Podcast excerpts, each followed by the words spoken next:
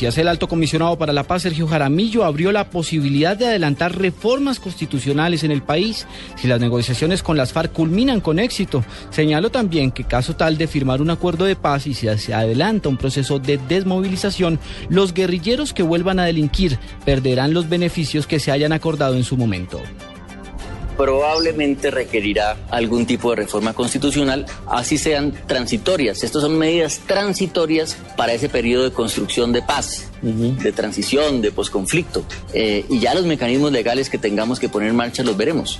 Pero son transitorias, no permanentes. Se trata de dar un paso para volver a una plena normalidad.